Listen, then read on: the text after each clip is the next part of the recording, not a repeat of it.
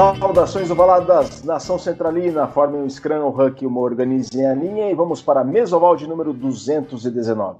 Pois é, amigos e amigas, do centésima décima nona edição do podcast que é a cultura de rugby para seus ouvidos, aqui na Central 3. E vocês, estão acompanhando toda a programação da Central 3? Acessem central3.com.br e vejam lá todo o conteúdo de podcasts que os nossos amigos da Central 3 produzem podcast sobre esportes, mas sobre artes, cinema, literatura, música, política, uma infinidade de podcasts à sua disposição. É só vocês acessarem central3.com.br e colaborem com a mídia independente do Brasil fazendo uma contribuição regular.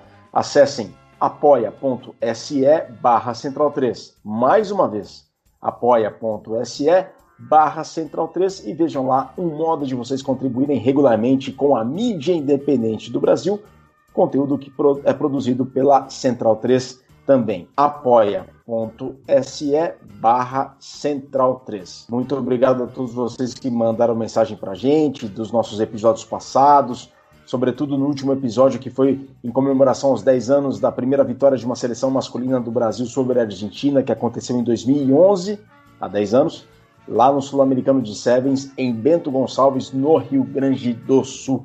Muito obrigado a todos vocês pelo carinho, pelo carinho com a nossa seleção, pelo carinho com a história que o Mesoval passado tentou organizar e lembrar para sempre aí desse pessoal que foi muito importante para o rugby do Brasil.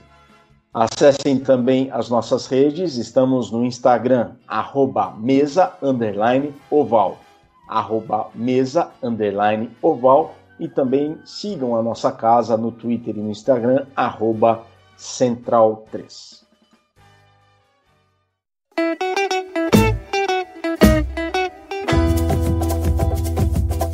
Mesoval 219 é a cultura de rugby para os seus ouvidos. Falei há pouco sobre Bento Gonçalves no Rio Grande do Sul, só que neste episódio a gente vai para o outro extremo do Brasil. Saímos de um extremo lá no Rio Grande do Sul, em Bento Gonçalves, e vamos praticamente quase para o Oiapoque. Mas antes disso, tem uma parada muito importante.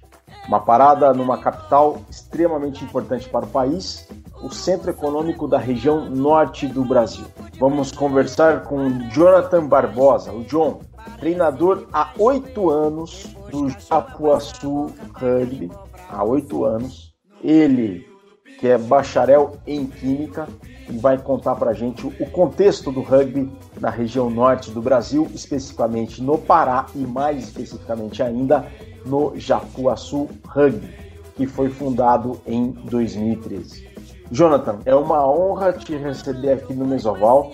Vamos falar sobre rugby no norte, rugby no Pará, rugby em Belém. Tudo bem? Tudo bem, a honra é minha. Obrigado pelo convite, a oportunidade de estar podendo falar a nível nacional. E a gente está aqui para conversar podemos começar com a conversa. Vamos lá, vamos então começar essa conversa sobre o rugby no norte. Ô Jonathan, como é que surgiu o Japuaçu? Aliás, antes disso, como é que está o rugby paraense? Como é que é o rugby no Pará, historicamente? Bem, primeiro começou com a Semira, quando o, o fundador da Semira, o Yuga, ele foi na Inglaterra, lá ele teve a oportunidade de conhecer então, chegando aqui, ele reuniu os amigos e fundou a primeira equipe, que, foi o, que é o Assemira Rugby. Eu já passei por lá também, comecei a treinar na Assemira Rugby.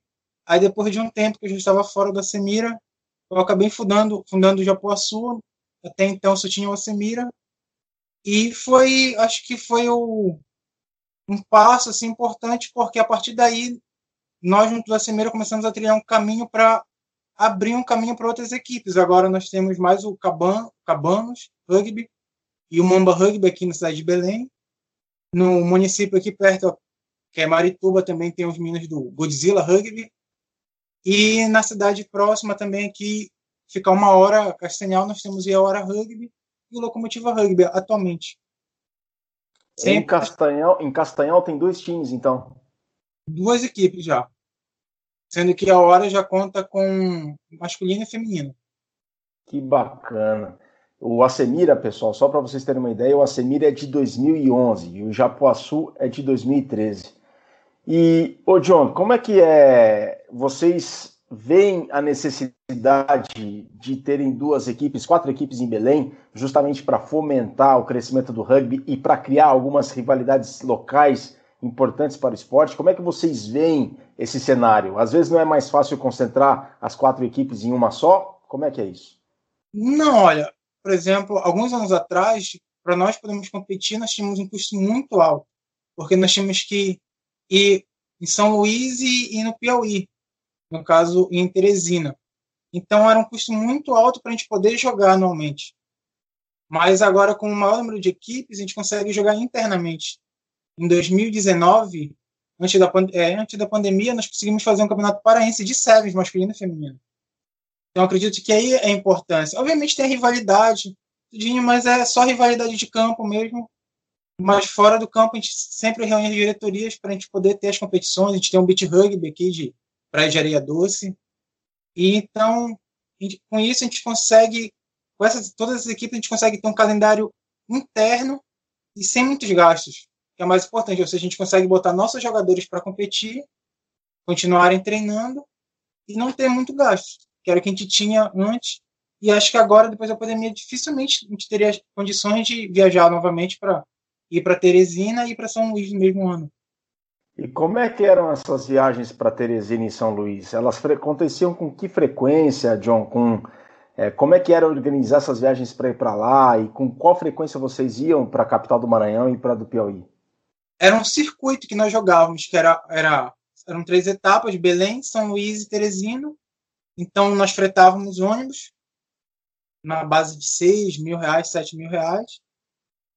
E nós íamos, no caso, a gente era sempre no segundo semestre de competições de SEB, né? Então, raramente tinha 15. A única vez que nós conseguimos ter 15 aqui na competição foi quando nós, o Alcemiro, jogamos a, a Copa Norte, aí fizemos aqui a, a disputa interna, né? Para a próxima fase, mas foi a única vez que conseguimos. Nas outras vezes era no, no caso do Sevens era mais fácil, porque eram mais pessoas no ônibus, então a coleta ficava mais acessível para todos os atletas. Porque no 15 dificilmente nós conseguiríamos, não iríamos conseguir, mas no, no caso do Sevens conseguia porque era time masculino, time feminino. Ou, às vezes outras equipes viajavam conosco, o pessoal ia de van. É, era bem difícil, até hoje a gente nem entende. Hoje que passou essa época, a gente não entende como a gente conseguia conseguir todos os recursos para viajar. Assim. Porque era, era muita correria, era em cima da hora a gente conseguia recursos, às vezes a viagem era na sexta, na quinta a gente ainda não tinha todos os recursos, a gente conseguia na sexta mesmo, na hora da viagem. Era uma correria, valia a pena, mas era uma correria até antes ali até acontecer a gente entrar no ônibus e viajar, eram muitas águas rolando. Nem sempre conseguiam reunir 15 pessoas.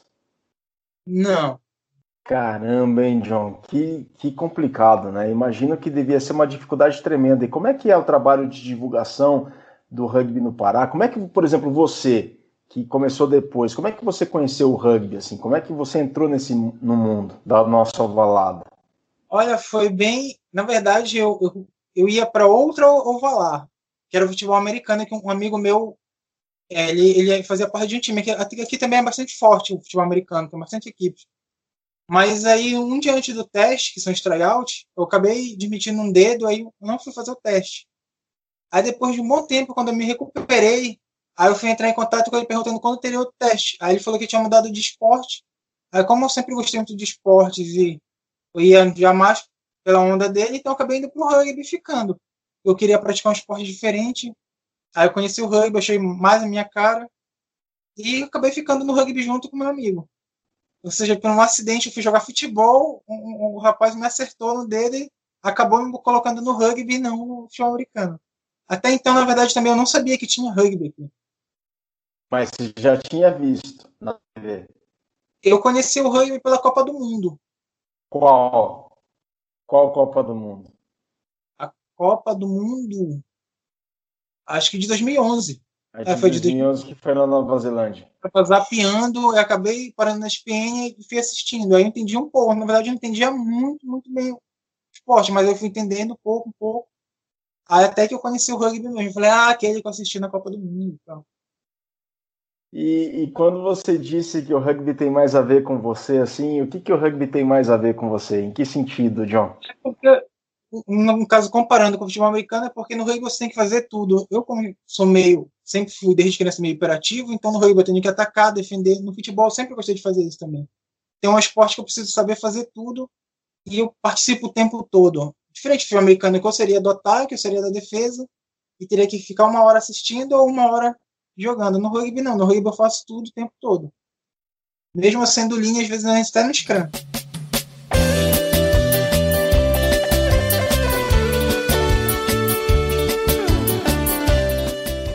Sensacional, muito bom. E quando o, o John falou sobre que os clubes mesmo de Belém, eles sentem a necessidade de terem mais clubes, mais equipes para fomentarem o rugby local, isso não, não tem como dissociar do futebol, porque você pega a cidade de Belém no futebol, existem grandes clubes nacionais dentro de Belém. O Clube do Remo, Paysandu e Atuna Luso, Atuna. Né? E é, são rivalidades muito fortes, locais. O Repá, por exemplo, é o clássico de uma capital do país mais jogado na história. Então é um clássico referência para todo o país. E isso não tem como dissociar o cenário do rugby em Belém com o que foi, o que é o cenário do futebol em Belém, capital do Pará. Ô John, então, nesse contexto todo, assim, é, o Japuaçu surge em qual contexto? Foi questão geográfica, foi questão de identidade, de ideias que se convergiram, se divergiram em algum momento lá no Assemira? Como é que surgiu o Japuaçu? Bem, eu, eu saí do, do Assemira que eu não concordava com algumas ideias divergiram, então eu saí do Assemira. Mas eu já não saí do Assemira para fundar o Japoçu. E na verdade eu simplesmente me afastei. Aí depois de um tempo, depois de alguns meses, eu acabei encontrando alguns amigos também que estavam parados. E então a gente acabou se juntando, a gente juntou novatos, amigos nossos que tinham queriam conhecer. Então a gente acabou entrando na ideia de que a gente precisava também ter um segundo time aqui, segunda opção. Porque às vezes você vai, você vai, por exemplo, no Jopoçu, você pode não gostar do Jopoçu, mas você pode gostar da Semira. Você pode ir no Mamba, mas não gostar do Mamba, mas gostar do treino do Cabana. Isso é uma opção a mais.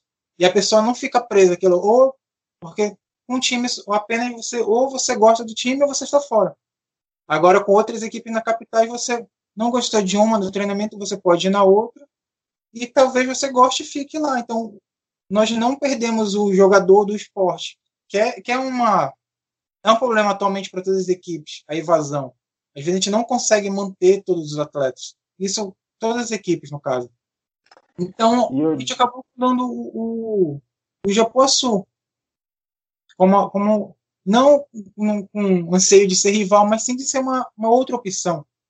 De ser agora mais uma opção e acabou sendo uma opção, depois servindo para outras pessoas fundarem suas equipes, viram que era possível, né? e foi seguindo o caminho. Como eu falei, a partir daí, acho que foi ganhando força. Lá em Castanhal, nós já fomos, quando o pessoal estava no começo, a gente foi lá ajudar, fazer um treinamento em conjunto. O pessoal vê, olha, a galera mais experiente treina assim, para eles terem uma noção. E a gente ajuda, por exemplo, se um cara quer formar uma equipe com os amigos dele, nós vamos lá e fazemos um treinamento conjunto, vemos a necessidade deles, explicamos algumas coisas, nosso know-how, né? e incentivamos eles a ter a equipe deles. Vai ser mais uma equipe para que a gente possa competir. E o John, como é que. É, com que frequência acontecem os treinos aí? É fácil arrumar campo em Belém? É, a, a, chuva costuma atrapalhar? É, o jogo de vocês é mais concentrado em forwards? Assim, é uma visão completamente ignorante a que eu tenho. Até imaginei, puxa, o rugby em Belém. Belém é uma cidade que tem um índice pluviométrico muito grande. Seria um jogo mais de forwards, um jogo mais de backs, haja vista um campo pesado? Como é que é arranjar campo em Belém para treino, para jogo? Como é que é a frequência dos treinos? Com que frequência eles acontecem? E se vocês têm mais o costume de jogar o, o rugby de praia, praia de água doce, né? Como é que é a formação, como é que é esse trabalho de desenvolvimento do rugby dentro do clube? Bem, primeiro, a partir dos campos mesmo, é muito difícil aqui. Campos de grama, campos de grama. Por exemplo, agora a gente está no período de janeiro a março, que todos os campos são fechados. Por causa da chuva. É, como a gente diz aqui em Belém, ou chove, toda, ou chove todo dia, ou chove o dia inteiro. Então, como os campos também não têm muito cuidado, então eles não são liberados. E também a gente não tem campo municipal em Belém. A gente tem só o Mangueirão. Você deve conhecer o Mangueirão. Mas é um, um é muito difícil acesso. Não é, não é, é, é, um custo muito alto, então não tem como nós custear, custear. E também temos o campo da Tuna, do, do, do Remo, mas só quem treina lá normalmente são eles mesmo, às vezes nem treinam para conservar o próprio campo. Então acaba que a gente consegue, às vezes, campo de clubes, lugar, lugares bem mais afastados, e aí é um problema porque a gente não consegue levar a torcida. Às vezes a pessoa quer assistir, mas a pessoa também não quer sair da casa dela, pegar dois ônibus, demora duas horas para assistir uma partida. Né? E o campo que tem mais, o campo que tem melhor condições dentro da cidade, que é a da, da escola estadual, ele é, por incrível que pareça, ele é alugado. Ele é, ele, ele é cobrado. Então, por exemplo, fazer um evento de Seven, lá no limite gastaria 3 mil só de aluguel. Sendo que é algo do Estado, algo público. Né? Então, às vezes, a gente tenta, através das secretarias. Agora, o paraense, quando nós conseguimos fazer o paraense, nós conseguimos o apoio da Secretaria Municipal. Aí conseguimos desenrolar um campo para uma das etapas, para as equipes, a organização não ter custo com isso, poder usar dinheiro da, das inscrições né, para outro, outros fins, para melhorar o, o evento. No caso do nosso treino, é porque aqui normalmente a gente treina nos fins de semana. A maioria do, como teve a pandemia, agora nós estávamos treinando apenas no domingo. Nós treinamos, já posso rugby, nós treinamos num campo, na verdade, o tamanho, a dimensão é de um campo mesmo de futebol, só que é um campo todo de areia. É um campo de um clube da comunidade, de, de um bairro da clube comunitário, que ele é desde a década de 30. Já foi grama lá, só que hoje em dia, acho que devido aos cursos, é somente de areia, né? Mas a gente treina lá, a gente tem rede social infantil, juvenil. Aí, no caso, a gente está treinando só os domingos. Mas ah, esses 15 dias agora, nós estamos suspensos por causa dos decretos aqui no estado. E o John, esses treinos antes desse alvoroço por conta da pandemia, eles reuniam mais ou menos quantas pessoas dentro das categorias de base e adulto? Olha, nós antes nós treinávamos duas vezes na semana e sábado e domingo. No sábado, em média, era de 10 a 15, mas somente o adulto. De acho que mais ou menos de 10 a 20 só do adulto, masculino e feminino. Agora o domingo, que é o nosso treino principal, que a gente conta com a base, porque ela dá pra gente separar em vários pedaços do campo, fazer vários treinamentos. Aí, antes da pandemia, a gente conseguia de 15 a 25, mas agora que a gente retornou da pandemia, que a gente está mais voltado para a base, porque muitos do, dos adultos não voltaram ainda devido à pandemia, ainda com de licença, só de infantil e juvenil a gente está entre 20 e 25, só da base. Aí mais os adultos dá quase 30. Caramba, caramba. Esperamos que essa situação passe logo, não só para o rugby de Belém, para o rugby do Pará, mas para o rugby de todo o Brasil.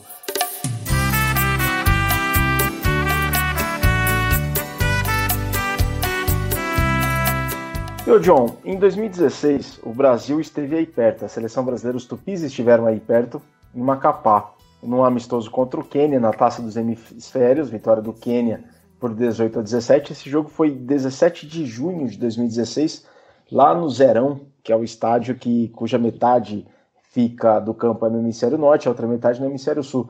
Você chegou aí para lá, John? Alguém de Belém chegou aí para lá ver o jogo? Não tive oportunidade, mas esse esse amistoso foi muito bom lá na região porque agora também tem um time lá, Búfalo Tucujus. Búfalo gente... Tucujus de Macapá. Isso, Búfalo. Normalmente eles vêm aqui jogar o beat conosco, a convite. Mas eu acho que foi muito importante esse jogo lá, porque na época não, não havia time lá. Mas agora, depois de lá, acho que deu, deu um gás e eles conseguiram formar um time lá. Eles, estavam até, eles tinham um time de sete universitários e estavam formando um feminino no, antes da pandemia, né? Agora a gente não tem muitas notícias. A gente não sabe como anda, se eles estão conseguindo treinar. Também teve a, a crise energética lá, a gente não sabe muito bem como tá, mas a gente espera que eles possam retornar também. É verdade, isso é verdade, John. Muito bem colocado, porque me fez lembrar que eu tenho um amigo, que é o professor Dilson Belfort, da, da Universidade Federal do Amapá, e ele comentou comigo que estava sendo formada uma equipe universitária de rugby sevens no Amapá. E, inclusive, falando no Sevens universitário, teve um, um torneio universitário em março de 2018, no Centro Olímpico, no centro, no CPUSP, aqui na cidade universitária em São Paulo, e a equipe da Universidade Federal do Pará veio e foi muito bem é, colocada, né, com atletas muito habilidosos. Inclusive tinha um namibiano que era estudante da UFPA que fez toda a diferença aqui e por pouco, por muito pouco, a UFPA não foi campeã universitária brasileira de rugby sevens. Você chegou a conhecer esse namibiano que, que vivia aí em Belém, John? Ele ainda, ainda está na Semira, ainda está em Belém. Ah, ele, ele, ele ficou por aí. Na, na Semira atualmente também. Que bacana, que bacana. E eu, John, só por curiosidade, esse trajeto que o, o, a equipe de Macapá faz para Belém, ou eventualmente que vocês tenham que fazer para Macapá, é, geralmente é feito através do transporte fluvial marítimo ou de avião? Olha, quando eles vieram para cá, uns rapazes vieram de barco, alguns vieram de avião. De barco, acho que são dois dias de lá para Belém. Caramba, caramba, é uma realidade. É um mas de barco é, é, Na verdade, é porque aqui nós estamos em Belém, mas a única capital que dá para a gente ir de ônibus é Palmas. Sim. As outras é só de avião ou de, de barco. Por exemplo, Manaus, se não me engano, são três dias para ir e cinco para voltar. Ou ao inverso, ou algo desse tipo. Mas, mas, São, mas São Luís, por exemplo, no Maranhão é estrada, é estrada, ok, né? É estrada, são 12 horas. Ah, as capitais, as outras capital, capitais do norte, a única que tem acesso por estrada é Palmas, então. Isso. Aí, no é. caso, é mais fácil nós irmos visitar os times do Nordeste do que os times da, do próprio Norte. E vocês sentem falta desse intercâmbio, por exemplo, com as equipes de Manaus? Sim, ou, vocês, Grua... ou vocês estão mais voltados para o Nordeste ali, para o Maranhão e para o Piauí? É, na verdade, nós já, nós já estivemos muito voltados para o Nordeste. O Guru já veio aqui, acho que duas, três vezes. Mas, como eu falei, nesse momento, em 2019, o nosso foco mesmo entre as equipes era a solidificar a estrutura daqui, paraense mesmo. A gente não está muito voltado para jogos fora, a gente estava mais voltados a conseguir ter um calendário aqui. Algumas equipes estavam voltadas a tentar ter seu 15 para a gente conseguir um, um triangular de 15, pelo menos um parazão de 15, mesmo que seja duas, três partidas para ter os jogos. Então a gente estava muito voltado nessa visão de ter atualmente o nosso calendário mesmo, não depender externamente, mas é sempre bom ter um intercâmbio. Acho que em 2000 e 2018, 2018 foi o mesmo, foi? Em 2018 nós tivemos um intercâmbio com o time campeão da Martinica, a escola francesa. Aqui nós já posso, eles ganharam como prêmio uma viagem aqui para Belém. Aí eles entraram em contato conosco, nós conseguimos fazer um treino com eles. O Assemiro, na época quando eu estava no Assemiro, a gente jogou com o time de veteranos da Guiana Francesa. Então é bom que ainda tem esse intercâmbio também internacional com a Guiana, com o pessoal do Caribe, que de vez em quando eles estão pintando por aqui. É mesmo, João. Então, é, por conta dessa proximidade geográfica, eles acabam indo para Belém e vocês acabam tendo esse tipo de intercâmbio. Martinica, que é uma, é uma, possessão, é uma possessão francesa, é, a Guiana Francesa, que é um território francês, inclusive maior, a maior fronteira da França é com o Brasil, pela Guiana. Existe, de fato, isso acontece bastante com frequência, então, John? Não é com tanta frequência, mas às vezes um ano, dois anos eles aparecem, então a gente aproveita para pegar o máximo de de know-how deles, informação. Por exemplo, a, quando a gente teve a oportunidade de treinar com essa Martin, quando a gente foi fazer o jogo, treino no final era uma coisa totalmente fora da nossa realidade. O estilo de jogo deles, a forma como eles jogavam, a velocidade, a força. Mas serviu muito para a gente ter um parâmetro gente, do que a gente quer alcançar. Então, a gente sempre lembra deles, quem teve a oportunidade, de que aquilo que a gente quer alcançar. Quando a gente jogou contra os veteranos franceses, eram, a teve a oportunidade de conversar com os deles, e teve eram veteranos que jogaram na Argentina, jogaram profissional, profissionalmente na, na, na, França, jogaram na Austrália. Então a gente perdeu, mas a gente levou porrada dos caras que tinham muito know-how. Olha, só para vocês terem uma ideia, Martinica fica um pouco acima da Venezuela e é uma ilha de 1.100 quilômetros quadrados com 380 mil habitantes. É, Martinica. A capital é Fort-de-France. É uma, é uma possessão francesa, um departamento ultramarino insular francês no Caribe. Diz. É uma província francesa. Na verdade, é, é uma cidade irmã de Belém, né? Ah, existe essa coisa de cidades irmãs, né? Eu fui saber depois da vinda deles aqui que era Forte Príncipe é uma cidade irmã de Belém. assim como a própria Belém de Portugal, outras cidades. Aí eu não. Porque o Pará em si, a nossa história, a gente sempre teve muita influência do Caribe. Os caribenhos, até na nossa música, algumas estilos aqui paraenses que tem muita influência caribenha. Aí foi a primeira vez, espero que não seja a, a, a única, mas a gente sempre está aí. E às vezes também a gente aprende com o Grua, que é um time que está desde 95 também. Então, são, são essas experiências, mas como eu falei, a gente não tem como sair atualmente, porque financeiramente está muito, muito difícil. Mas quando tem essas oportunidades, a gente aproveita ao máximo.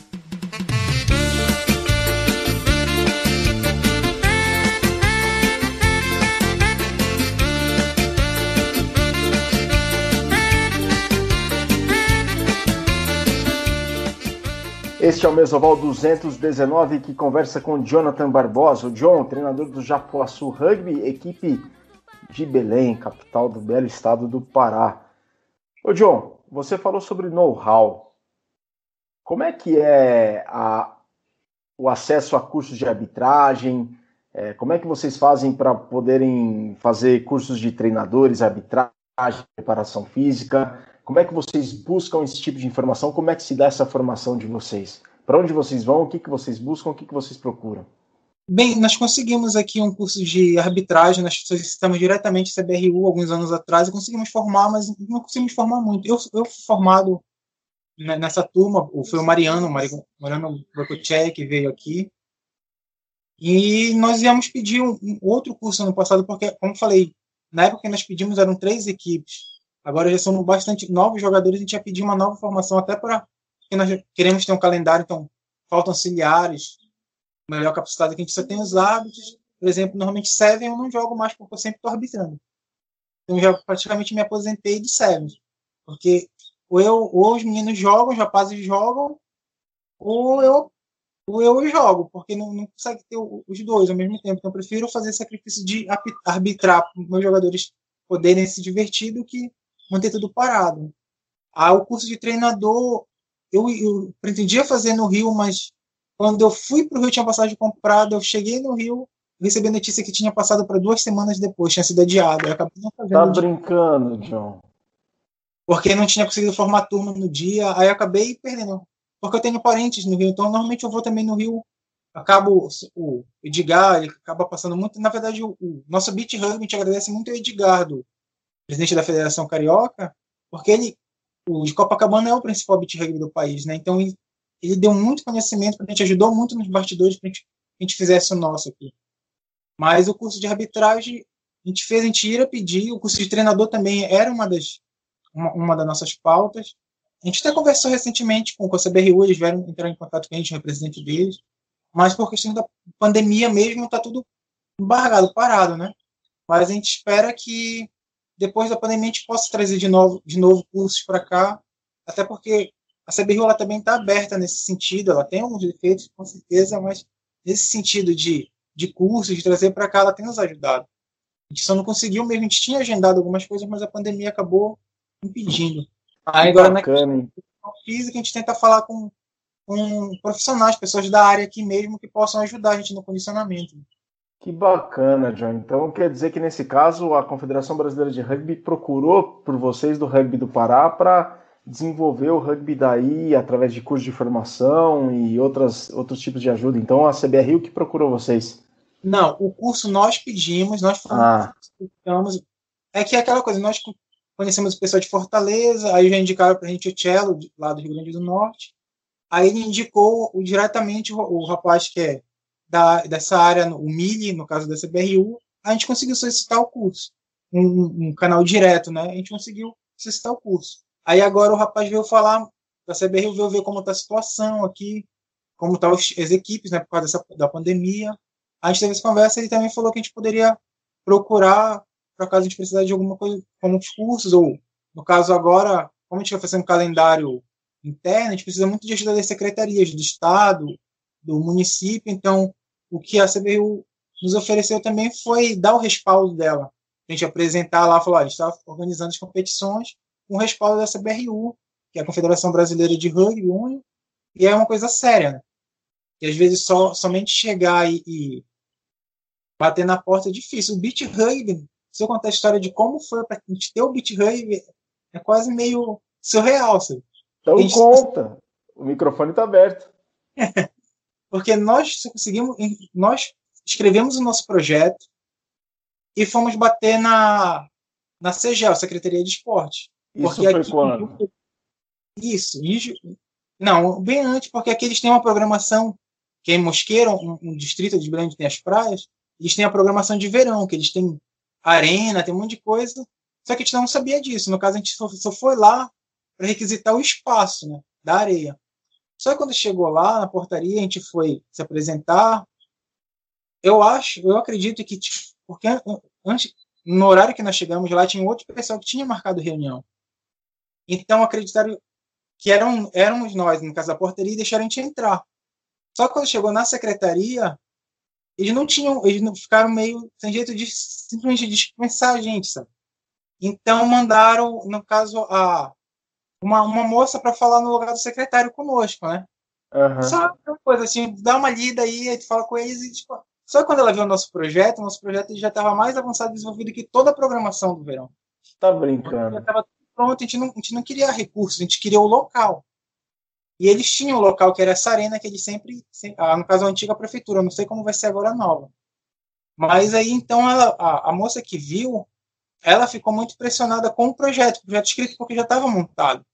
E eram três meses antes ainda do, de julho. A gente foi em abril. Sempre tenta fazer o BitReg a partir de abril, para dar tudo certinho. E no caso, ela viu, ela ficou impressionada. Aí ela viu que precisava do espaço, ela falou: não, eu vou levar diretamente para o secretário. Quando foi depois de alguns dias, eles entraram em contato conosco, nos convidando para entrar na, na programação. E aí acabou que por acidente a gente conseguiu entrar na programação, e quando foi o outro ano, no seguinte, não, na segunda edição, a gente só foi diretamente apresentar para o secretário, que já tinha visto nosso, nosso, todo o nosso evento, tudo, porque diferente de todo, de todo a programação deles, o BitHub somos nós mesmos que ficamos à frente de tudo, então não damos nenhum trabalho, e eles ainda levam todo o mérito, toda a propaganda né, da CGEL, porque é o evento da CGEL. Então, agora a gente conseguiu esse canal direto, através de um simples acidente na, na portaria, de deixar a gente entrar mesmo sem hora marcada. e o John, como é que é jogar o beach rugby em praia de água doce e depois o beach rugby em, em, em praia de água salgada? Olha, eu fui no rio e lá a areia, no caso do rio, a areia ela afunda mais. Só que aqui eu acho que o beach rugby aqui ele é mais ele é mais fácil ser jogado porque, por exemplo, os dois anos que nós jogamos estava nublado. Então, a gente não sentiu muito o sol, a gente sentiu o peso da, da, da areia mesmo. Mas eu acho que a gente deve ter mais dificuldade de jogar no Rio do que eles aqui. Na verdade, deve ter um pouco aqui, porque aqui é mais abafado, tudo mais, clima mais. Em termos de areia, eu acho lá no Rio mais areia é pior, porque ela afunda bastante mesmo. Aqui não afunda tanto a areia. Afunda um pouco, mas não é aquela coisa do nosso joelho entrar todinho e ter que puxar a perna. Mas é legal que, tipo, jogou, se joga na água, volta, joga de novo. É bem divertido, o pessoal gosta muito aqui, porque é. É quase comemorativo, é, é uma comemoração ao esporte que a gente tem aqui, ao rugby, que a gente tem através do Beat Rugby. Normalmente, às vezes, não entram, as equipes não entram com equipes oficiais, entram tipo, ah, o cara quer formar só o grupo dele de Ford, a gente escreve o time dele e vai. Aí junta uma outra galera e vai botando os times, porque até menos pessoas, são 10, né? aí acabam tendo bastante equipes. Eu acho que na última edição foram oito equipes masculinas, é, foram oito masculinas e quatro no feminino. E, Esse ano, e são... a gente esperava bem mais equipes. E são equipes de todo o estado do Pará? Sim, convidamos de todo o estado e o pessoal do Búfalo Tucujus. E eles e o pessoal do, de Macapá vem. Vem, vem. Aí como é em outro, como é em outro outro distrito, né, em Mosqueiro, fica mais ou menos é, 70 quilômetros de Belém, a gente providencia um ônibus, né, ao preço mais barato do que o preço normal de, do, do terminal, aí leva uma boa parte dos atletas nesses, nesse ônibus para lá. Que sensacional. É, é, nas margens de qual rio daí? O rio agora, o rio de... É porque é tanto rio aqui, é porque só aqui, só aqui nós temos 44 ilhas. 44 ilhas só em Belém. É, todas pertencem a Belém. Tem uma agora que tá ficando bem famosa, que é o Cumbuca, ela fica de frente para o UFPA, e agora na Bahia, na Bahia você me pegou, essa da Bahia. Caramba! Eu não, eu não sei se é a Bahia do Guajará, eu acho que não. Mas é. Eu não lembro agora, porque tem o Rio Guamá por aqui, são muitos rios passando por aqui. É, mas aqui Belém. Você nunca veio em Belém, né? Não, eu nunca fui. Eu nunca Ainda. fui. Ainda não. Ainda não. Para você conhecer Belém, só você vindo aqui mesmo, para poder mostrar o que realmente Belém. Belém não tem como só falar. Não tem como saber o que é Belém só a gente falando para você. Eu, eu tô encantado, eu tô encantado e doido para visitar Belém, porque eu tenho um amigo que inclusive já foi convidado do Mesoval e ele treinou com vocês há um tempo atrás, que ele é mestre cervejeiro e ele teve aí, treinou com vocês, que é o João Becker. E Ah, o João, ele, tá trabalhando. Eu Não sei se ainda tá trabalhando em Belém. ainda ele, tá, ainda tá por Belém. Ele tá. Só que como ele, eu conversei com ele, só que ele tava bastante ocupado, que ele tá. Ele é médico também, né? Não, não, ele é mestre cervejeiro, ele tá fazendo cerveja em Belém. Ah, é? Eu É, entendi errado, então, mas é porque ele estava bastante ocupado aqui. Mas ele veio treinar com a gente, ele conheceu nossa base, ele treinou com a molecada. É o João, é muito gente boa, João. que Mas ainda não jogou beat com a gente também, que não teve. A gente espera que ele possa jogar. Sem dúvida alguma. E vocês paraenses, vocês têm uma ligação com o mar, com o rio, com os rios muito grandes, muito grande essa, essa relação e essa ligação do povo do Pará com o rio, né, John? Sim, sim, até o nome, né? Grande Rio Pará. Mas é, é- o, é- o grão Pará, né? É. É, Grão Pará, que era a nossa província, mas aqui a ligação é muito grande. Por exemplo, quando você vai para Mosqueiro, quando o rio está seco, você vê numa, no, no banco de areia os garotos jogando futebol, no meio do rio ali no banco de areia. assim. É muito divertido. Meu sonho é jogar bola com aqueles moleques, claro. Ou ensinar rugby para eles aí no banco de areia.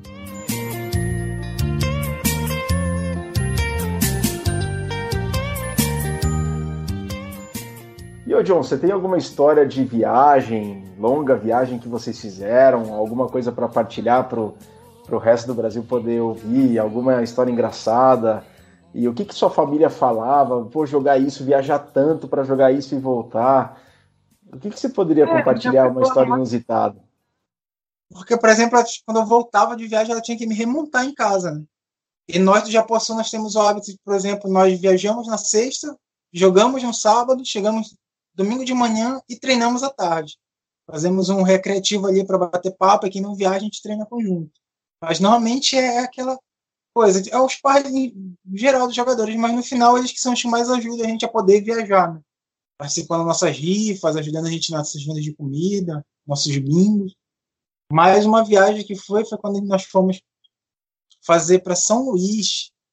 E nesse ano nós viajamos para Tuntum, ali no coração de do Maranhão, e depois a, a terceira etapa em São Luís. Então, como a grana já estava baixa, a gente foi conversar com um rapaz que sempre alugava ônibus para a gente e falou: "Olha, a gente não tem muito dinheiro, mas a gente precisa viajar para honrar nosso compromisso com o pessoal lá. Ele falou: tudo bem, você não tem muito dinheiro, mas eu tenho, acho que eu tenho um ônibus. Então ele pegou um ônibus que era um ônibus de linha pequeno e adaptou.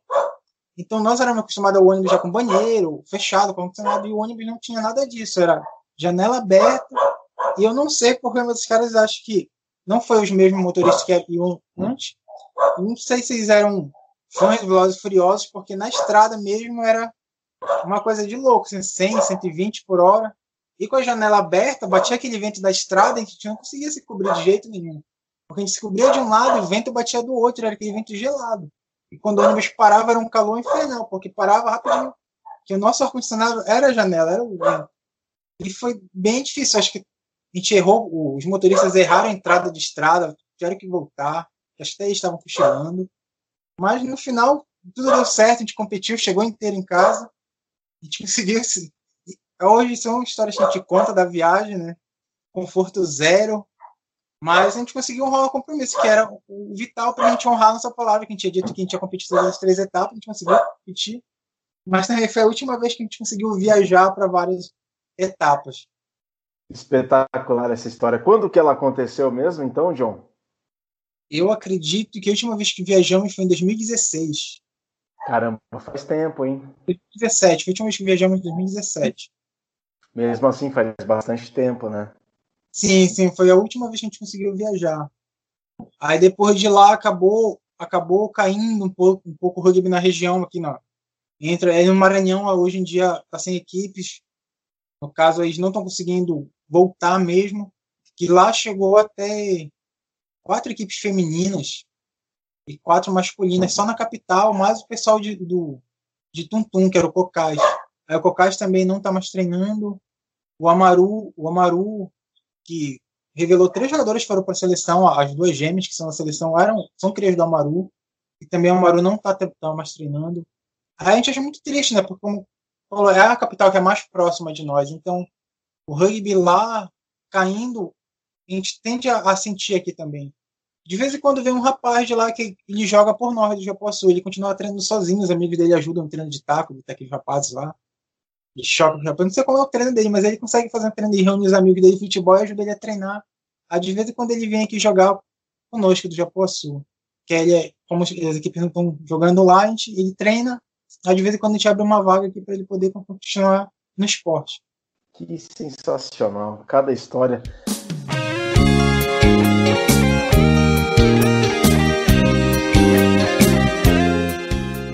É, amigos e amigas, o Brasil é muito grande e cada parte do Brasil tem um contexto diferente. Olha só o pessoal do norte, a quantidade de viagens que eles fazem. O neto do Grua, que teve há quase dois anos no Mesoval, também contou uma outra realidade né, de jogar os torneios na Venezuela. O John falou da proximidade que Belém, a cidade de Belém, tem do Caribe e com a Guiana Francesa.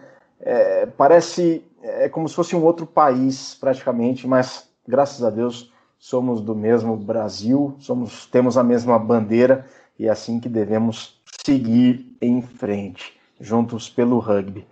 Ô John, você está com a camisa do Japuaçu? O que, que é significa é Japuaçu? A de treino. Uh, Você conhece a lenda de Prometeus? A grega? Não, não, não conheço. É, a lenda de Prometeus não conheço. Aqui, reza a lenda aqui, que as tribos tapuias na Amazônia, elas tinham muita dificuldade com fogo. Você conseguiu obter o fogo quando caía um raio na floresta, elas corriam, apanhavam o fogo em, com tochas para poder se aquecer e também espantar as feras que vinham à noite para atacar a aldeia. Só que elas tinham que sempre, como a região é muito úmida, o fogo não durava muito tempo. Então eles já começavam a definhar, porque eles sempre esperavam que caísse um raio próximo para poder ter o fogo. Então, como as tribos estavam definhando, elas, elas convocaram o maior guerreiro que elas tinham, que se chamava Japu. O guerreiro mais bravo e destemido que elas tinham. Então, o pajé, ele fez um ritual e transformou ele num pássaro, para que ele fosse ao, ao, ele voasse ao céu e conseguisse trazer a chama sagrada do trovão. Então, ele foi enfrentou o próprio trovão e roubou a chama sagrada e trouxe de volta para as tribos.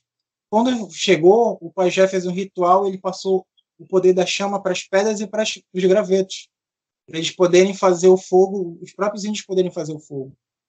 Mas como o, guerreiro Japu ele ficou muito tempo com a chama no bico, então quando ele voltou à forma humana, ele ficou muito todo deformado o rosto dele.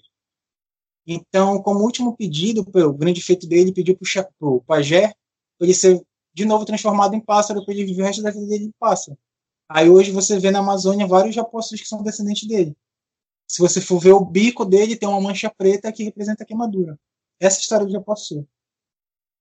Que legal. Então, Japoçu é o pássaro do guerreiro Japu, que Isso. foi transformado em pássaro para tra trazer o dom da, do fogo para os povos locais. Que sensacional essa história. E a Sul, talvez, né? Porque Açu, em língua nossa nacional, significa grande, né? Por isso, Iguaçu, né? Rio Grande, é o grande Japu. É, é o grande Japu. Japuaçu é o grande Japu. Por isso que nós somos, nós jogadores nos chamamos de Japu, mas mesmo é só equipe. Que sensacional. Japu, então, são os jogadores, e Japuaçu é a união dos Japus, que é o grande Japu, o Japuaçu. Que sensacional. Pessoal, isso é cultura de rugby para os seus ouvidos, é só aqui na Central 3. Mesoval 219 com o Jonathan Barbosa, o John, treinador do Japuaçu há oito anos. Ô, John, o, o que, que você sabe sobre o rugby do Centro-Sul, assim, o rugby do Brasil. O que, que vocês, qual que é a informação que vocês têm? Vocês têm alguma equipe referência? Vocês torcem para algum time? Tem algum ídolo, uma atleta, um atleta? Quem que vocês costumam acompanhar, assim, do rugby aqui embaixo? Eu conheço mais do rugby carioca, porque normalmente eu sempre, como vou visitar meus irmãos lá, acabo sempre treinando com eles. Eu torci, eu torcia sempre, obviamente, para as equipes que me recebiam, treinavam comigo, que é o caso do Rio Rugby, o Guana Rugby, o Carioca. Guanabara, o Cariocas. Torço, por exemplo, em São Paulo, eu torço muito pro. Nós torcemos aqui pro Leões, Leões de Paraisópolis, por causa do projeto deles. A gente sempre está na torcida e também pro São Bento, porque já teve um rapaz de São Bento que veio treinar conosco quando ele estava em Belém, a gente acabou fazendo amizade, a gente acaba treinando, pegando carinho até pelo time deles. Quem é o... que é? Quem que era do São Bento? João Venturini. João Venturini, sim. Você conhece? Sim, conheço, conheço, conheço ele sim, conheço ele sim. E Inclusive, vocês têm algum. Está devendo uma vinda no Beat Rugby aqui. que legal. Aí, você tem que cumprir, você tem que cumprir, viu? O pessoal de São Bento aí, o João Venturini tem que cumprir essa visita aí. É um intercâmbio muito bacana que pode acontecer e já aconteceu. A gente tem o Goianos também como referência, que o Goianos faz um bom trabalho. A gente, é porque hoje em dia, como eu falei, tem Instagram, tem Facebook, dá para acompanhar todo mundo. Dá para ficar informado assim 24 horas. Uma informação aqui é bem, bem rápido que chega aqui. Então a gente consegue acompanhar gente, o brasileiro. Agora eu vi que saiu a notícia que querem fazer o 15 de Seven, o 15 feminino, aliás, desculpa, o 15 feminino. A gente acompanha também o trabalho do Melina, né? Distante, conhece algumas meninas que foram para lá. A, a Áurea, que é a nossa presidente, ela jogou com algumas das meninas do, Melinas, quando ela ainda estava no Rio, quando ela, ela ainda estava no Rio. E a gente acaba fazendo esse intercâmbio. De vez em quando eu vou lá, gosto de treinar com o pessoal do Rio, mas em São Paulo, nos outros estados, eu ainda não fui para treinar com o pessoal lá, mas tenho muita vontade de ir só para fazer esses treinamentos. Pra... A primeira coisa que eu vejo quando eu vejo alguma cidade é se tem equipe de rugby. E com certeza eu quero ir, quero ir treinar. Que já como sou treinador aqui, eu posso matar a vontade de ser o treinado lá, não ser o treinador. E o John, a, a, seleção brasileira, pelo, pelo contexto que você observa do rugby do Japuaçu, do Pará, a seleção brasileira, chegar a uma seleção brasileira ainda é uma realidade muito distante ou tem alguns bons atletas que, se eles forem lapidados, eles podem se tornar tupis ou iaras? Eu acredito muito nos jogadores jovens daqui tem jogadores jovens aqui que se, muito talentos. Obviamente, por exemplo, nós, a minha geração é geração universitária, então é, é fora da nossa realidade. Nós, nós só estamos mesmo criando o caminho para essa molecada, mas eu, eu, acredito que em Belém tenha muita, muita mão de obra que possa ser lapidada nas equipes aqui que possam ir. Tem, o Cabanas tem alguns jogadores que são abaixo de 18 anos, que são ótimos jogadores, que poderiam jogar um Seven muito, representar o Brasil, mas precisa de oportunidade também serem vistos. No nosso caso do Japoçu, a gente tem um trabalho mais a longo, longo prazo. A gente acredita que tem uns meninos aqui que futuramente, daqui quando eles tiverem uns 18, 19 anos, eles vão estar num nível muito alto. Até os meninos do infantil hoje te jogam já no nível, eles veem vídeo, né? Tem acesso celular, eles assistem vídeos, os meninos dão side step, eles fazem. O adulto tem muita dor de cabeça com eles quando eles jogam. E é como eu falei, hoje a gente tem um infantil bem, bem só dos meninos. Vamos treino mesmo, só marcar treino de segunda a sexta tarde, onde nós treinamos, ele aparece todos os dias. Quando teve a pandemia, que a gente foi voltando gradualmente, foi muito difícil não voltar primeiro eles. E primeiro a gente voltou para ver se estava tudo bem, eles poderiam voltar, mas eles já iam lá assistir os treinos para garantir, falar, a gente está esperando aí. E é muito bacana porque atualmente não está fazendo trabalho nas escolas, né? porque está tudo parado. Mas, como nós treinamos no maior bairro de Belém, que é o bairro da Marambaia, em termos extensorial, aí a gente acabou abraçando os garotinhos que foram aparecendo mesmo. Na verdade, a, a primeira, nossa primeira cria infantil surgiu dos meninos que queriam jogar futebol. A gente abriu o portão para eles jogarem futebol. Falou, usem uma pedaço do campo, vocês jogando futebol. Na metade do treino, eles deram uma, um chute na bola e ficaram assistindo a gente treinar. Quando a gente foi tomar água, Aí vieram perguntar como era, essas coisas, os meninos começaram a demonstrar e foram embora. Quando foi no outro domingo, eu estava com a garrafinha de água deles, sem a bola redonda, e falaram que a partir daí eles estavam vindo treinar com a gente. Aí a gente falou, cara, eles que mandam, né? E a partir daí eles foram chamando os garotos vizinhos que estudam com eles, tudo ao redor do, do, do campo onde nós, nós treinamos, e foi crescendo e crescendo. Agora, nessa volta da pandemia, cresceu muito feminino, infantil. Que uma menina foi chamando a outra, foi chamando a outra. Aí, às vezes, vem os pais, aí vem quando tá treinando, já traz o outro também, fala, olha, fica aí também. E assim vai. normalmente é porque eu acredito assim, a gente tem as crianças, elas têm muito talento, às vezes não não para aquilo que a gente entenda que elas têm, mas a gente precisa da oportunidade. Às vezes vai ter crianças que são têm um talento nato para música. A gente nunca vai saber se a gente não der instrumentos e a oportunidade de elas cantarem. A mesma coisa o rugby, só vai saber se as crianças são boas se a gente conseguir fazer que chegue até elas. Pelo menos elas tiverem a primeira oportunidade de passar uma bola, correr com a bola. E agora a gente está tendo essa oportunidade. Então, normalmente os garotos chegam, o primeiro treino deles já chegam em casa falando que são jogadores de rugby. E a partir de então eles vêm, vêm. É muito. Dia de domingo, que é o único treino que eles têm, você pode faltar quase todo. Até eu, como treinador, posso faltar, mas eles não faltam. Tem garoto aqui de 7, 8 anos que deixa de ir para aniversário para ir para treino. Sabe? Então é uma coisa muito, legal, assim, ter esse infantil e ter essa oportunidade. Então, acredito que os talentos que a gente tem agora de 11, 10 anos, se a gente conseguir fazer eles chegarem no 18 ainda praticando rugby, com certeza eles chegam na seleção. Obviamente, tendo uma oportunidade de serem vistos. Em termos de números, são quantos garotos que vocês treinam que tá no grupo de vocês? Garotos, a gente tem mais ou menos umas 10, 11 meninas. Infantil, infantil. Uhum. Meninos um pouco mais, e também tem uns 6, 7 meninos que são do juvenil, que são ali até 18 anos, de 14 a 18 anos, que já treinam, já fazem um treino específico entre eles já.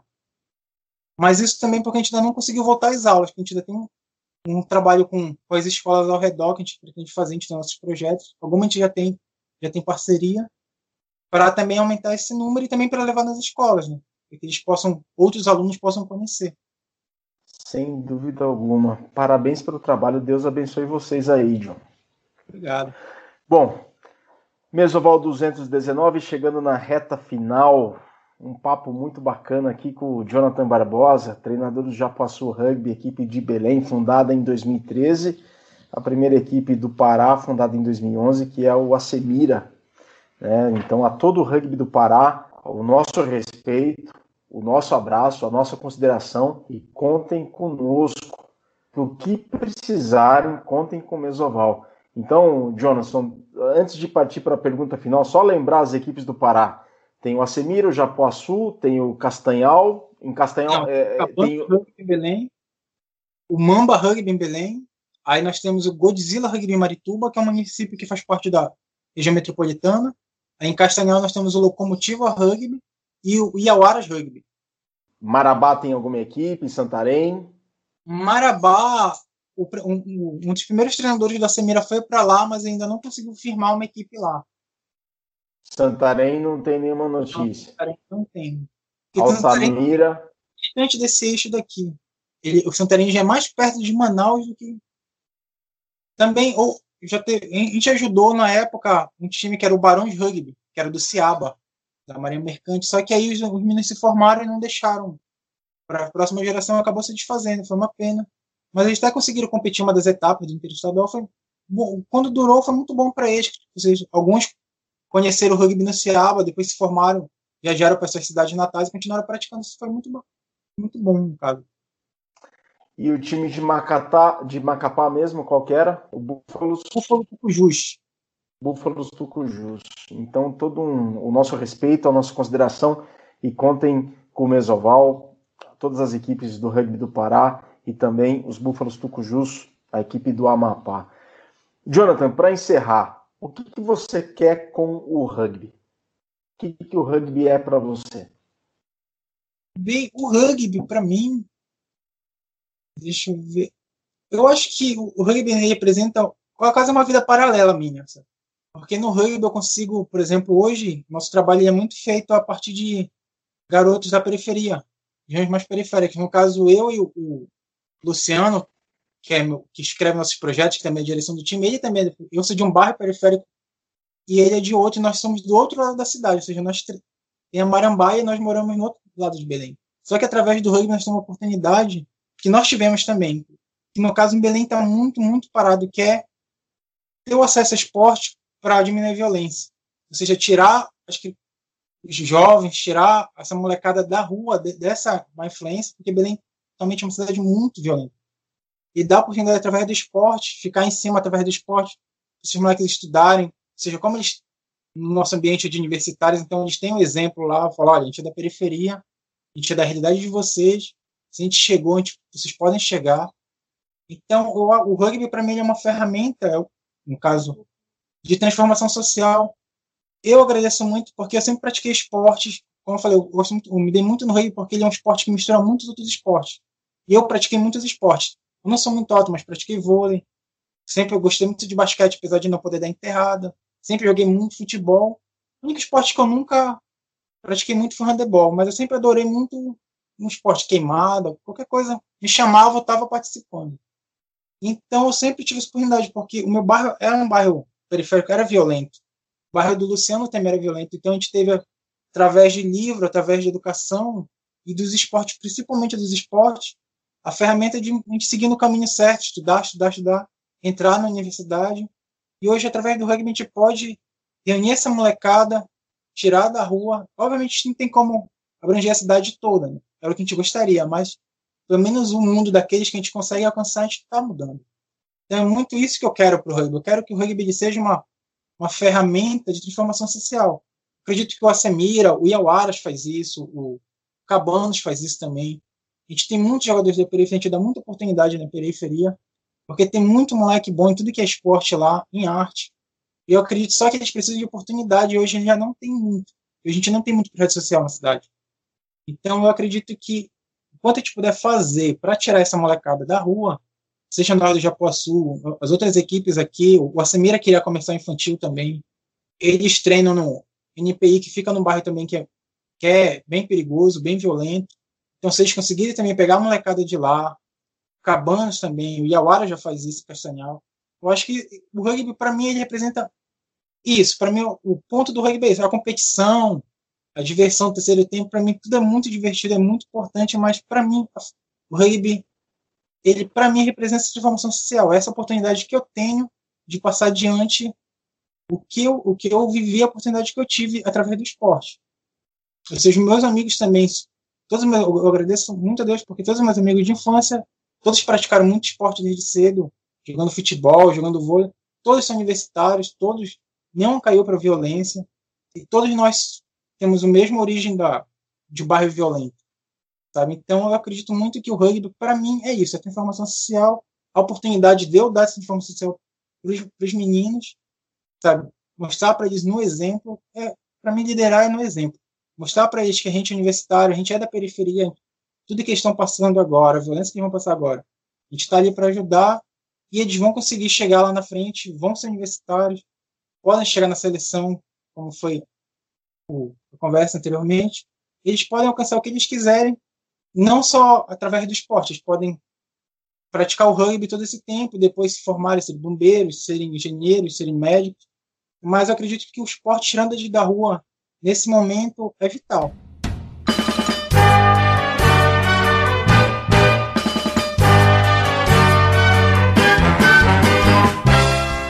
Jonathan, eu você ganhou um fã eu admiro muito você, parabéns pelo seu trabalho, parabéns pelas suas ideias, parabéns pelo estilo de vida que você tem, pela maneira como você enxerga, vê as coisas e executa, não fica só nas palavras. Enquanto o Jonathan falava, lembrei daquela máxima: as palavras convencem, os exemplos arrastam. Parabéns e obrigado pelo exemplo que você é para todos. De nada, eu que agradeço a oportunidade. É por isso também que a gente torce muito pro Leões de Paraisópolis, porque eles lá representam muito do que a gente faz aqui, entendeu? Então, tipo, eles estão na terceira, na quarta, a gente sempre tá na torcida por eles. A gente não consegue assistir a partida deles, mas tipo, a gente nem se sabe do Japuaçu, mas sempre tá na torcida porque a gente reconhece lá o trabalho deles, tá? E também no Rio também eu conheci muito desse trabalho que é feito com o pessoal da favela também. Que é um público que merece muito também ter isso. Guana fazia muito isso. Os outras equipes também tentam fazer, que é usar o rugby como ferramenta, né? Porque tipo, o rugby tem muito, muito a acrescentar na vida de todo mundo. Sem dúvida alguma. É isso aí. Jonathan, muito obrigado, foi uma honra. Parabéns pelo trabalho. E toda a nossa torcida para o rugby do Japuaçu, para o rugby do Pará, para o rugby do norte do Brasil. Muito obrigado mesmo. E o rugby somos todos nós: norte, sul, centro-oeste, nordeste, todas as sudeste, todas as regiões, todos os estados. Somos todos brasileiros e temos a, me a mesma bandeira. Muito obrigado, parabéns pelo trabalho. Eu agradeço, obrigado pela oportunidade. A gente está falando a nível nacional. Qualquer coisa, a gente está por aqui. Quando a gente voltar com o nosso beat, que organizado pelo Japoçu, o convite está feito para todo mundo a nível nacional. Venha aí, venha conhecer Belém também. Quem de fora estiver por Belém, avisa o Japoçu, a gente faz um treino conjunto, mostra a cidade, mostra a culinária paraense, que é famosa a nível nacional. E o convite está feito do mundo e muito obrigado pelo convite. Nós que agradecemos. Estamos então encerrando o Mesoval número 219, que falou com o Jonathan Barbosa, treinador do Japoaçu Rugby, equipe fundada em 2013, equipe lá de Belém do Pará. Japuaçu, o norte do rugby. Valeu, pessoal, foi um papo muito bacana, espero que vocês tenham gostado. Sigam o nosso Instagram, arroba mesa oval, e visitem o site da Central 3, central3.com.br, para terem acesso a todo o acervo, todo o conteúdo de podcasts, de podcasts produzidos pelos nossos amigos e colaborem com a mídia independente do Brasil, façam sua contribuição regular, apoia.se barra Central 3. Jonathan Barbosa, o John, treinador do Japuaçu, foi o nosso convidado. O Mesoval 219 fica por aqui. Até a próxima. Saudações ovaladas e um grande abraço.